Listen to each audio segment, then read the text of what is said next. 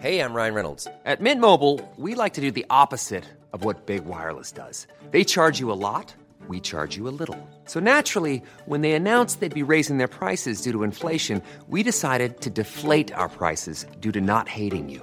That's right. We're cutting the price of Mint Unlimited from $30 a month to just $15 a month. Give it a try at mintmobile.com slash switch. $45 upfront for three months plus taxes and fees. Promo rate for new customers for limited time. Unlimited more than 40 gigabytes per month. Slows. Full terms at mintmobile.com.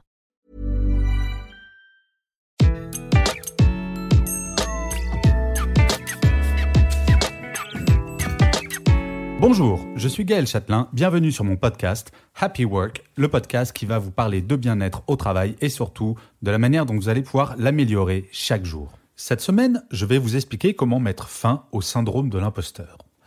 On nous raconte souvent qu'au travail, la confiance en soi est un élément essentiel de la réussite. De façon intuitive, cela semble assez logique. Douter de tout, tout le temps et en premier de soi-même, ça ne semble pas être le meilleur des atouts. Eh bien, l'une des choses qui nous fait douter s'appelle le syndrome de l'imposteur. Vous connaissez?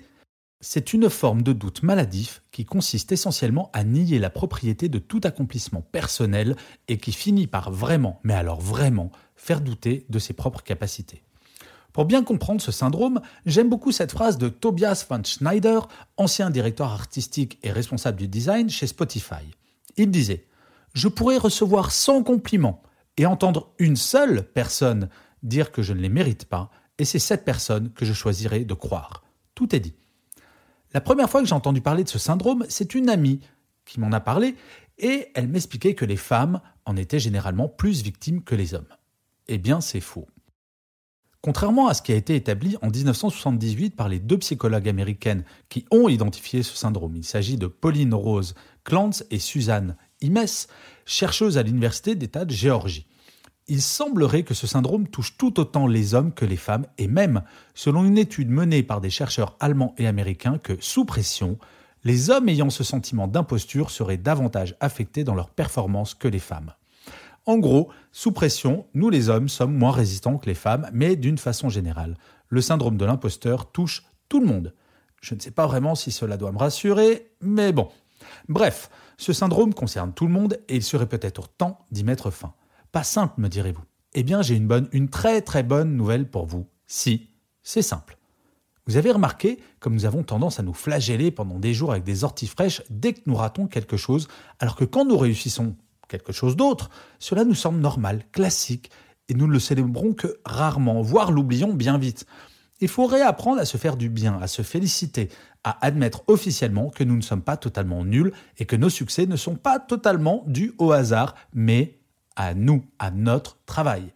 Le cerveau humain va retenir trois fois mieux les choses négatives que les choses positives. Tenez, faites cet exercice. Essayez de vous rappeler de vos trois plus gros échecs au travail. En théorie, vous allez vous en souvenir quasi instantanément. Maintenant, essayez de vous rappeler de vos trois plus gros succès. Vous allez mettre plus de temps. Trop modeste? Non, c'est juste notre nature, et je vais vous donner quelques trucs pour lutter contre celle-ci. Premièrement, vous pouvez lutter en interne, dans l'entreprise. Combien de fois avons-nous réussi quelque chose sans que personne n'y prête attention de façon visible à nos yeux? Vous êtes très fier de vous, et là, personne ne sort les trompettes pour les faire sonner à votre gloire. Déception. Eh bien, si vous réussissez quelque chose, faites-le savoir.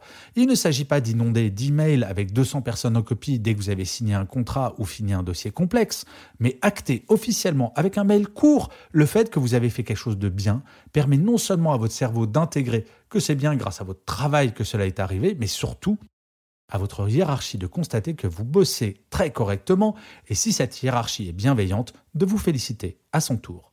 Cela semble basique, mais vous savez, notre cerveau fonctionne de façon binaire et les solutions simples sont souvent, très souvent, les meilleures. Apprendre à vendre ce que vous faites en communiquant simplement sur ce que vous faites, en réunion ou par email, c'est un début incontournable. Trop de collaborateurs et de collaboratrices n'osent pas le faire ayant peur de passer pour des gros prétentieux en considérant que ce qui a été accompli l'aurait été par n'importe qui d'autre. Vous savez quoi? Ce que vous faites, avec la manière dont vous le faites, il n'y a que vous qui puissiez le faire il faut que vous en soyez fiers. J'adore cette phrase de Bouddha qui dit Vous, autant que n'importe qui dans cet univers, méritez votre amour et votre affection. Je ne sais pas si c'est culturel, mais nous avons une fâcheuse tendance à nous dévaloriser, et ça, professionnellement, ce n'est vraiment pas bon. Ensuite, il faut travailler en externe. Rien de pire que les personnes qui se vantent en permanence de tout, même des choses les plus anodines. Et pourtant, nous jalousons parfois la confiance que ces personnes peuvent avoir en elles-mêmes. Sans tomber dans l'extrême inverse, dire un je suis super content ou contente, j'ai réussi ceci ou cela à vos amis, votre compagnon ou votre compagne, cela fait un bien fou. Nous sommes des animaux sociaux et nous avons besoin de reconnaissance. J'entends souvent des gens supposés proches de moi me dire Tu as trop de chance, Gaël, ton boulot est génial. Fut un temps, je croyais en ma bonne étoile. Seul responsable des succès que je pouvais avoir, forcément. Je me pensais complètement nul, donc c'était forcément la chance qui faisait que je réussissais. Désormais, je sais que la chance n'a rien à voir avec tout ça, seulement mon travail, et j'assume d'en parler plus que je ne le faisais avant. Je travaille beaucoup, énormément, parfois 7 jours sur 7. Oui, je sais, c'est pas bien, mais c'est un choix, et je sais que ce que je fais, je le mérite. Je ne suis pas un imposteur, et je n'ai pas plus de chance qu'un autre. Enfin, la dernière étape, c'est avec vous-même. Comme nous l'avons vu un petit peu avant, nous retenons mieux le négatif que le positif. Eh bien, dès que vous réussissez quelque chose dont vous êtes fier, ou que vous faites quelque chose qui vous rend heureux ou heureuse, notez-le sur un post-it que vous mettrez dans un vase transparent chez vous. Faites-le chaque jour si possible. Après quelques semaines, le vase sera plein de post-it et vous pourrez replonger la main dedans et vous verrez, de bonnes ondes que vous aviez oubliées vous permettront de chasser les mauvaises qui parfois peuvent nous pourrir la vie. Cela peut vous sembler ridicule, mais je vous assure que cela fonctionne très bien. En conclusion, le syndrome de l'imposteur n'est pas une fatalité, il est juste humain. La modestie a été érigée en vertu dans notre société, mais malheureusement, trop de modestie peut finir par nous déprimer au travail. Le tout est de trouver un juste équilibre et de réapprendre à se re-narcissiser, à être fier de notre travail, à être fier de nous et de l'affirmer.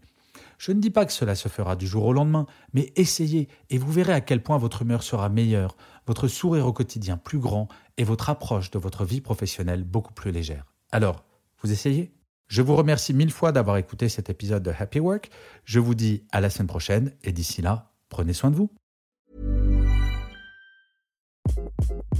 Hi, this is Craig Robinson from Ways to Win, and support for this podcast comes from Invesco QQQ the official ETF of the NCAA. Invesco QQQ is proud to sponsor this episode and even prouder to provide access to innovation for the last 25 years. Basketball has had innovations over the years too. We're seeing the game played in new ways every day.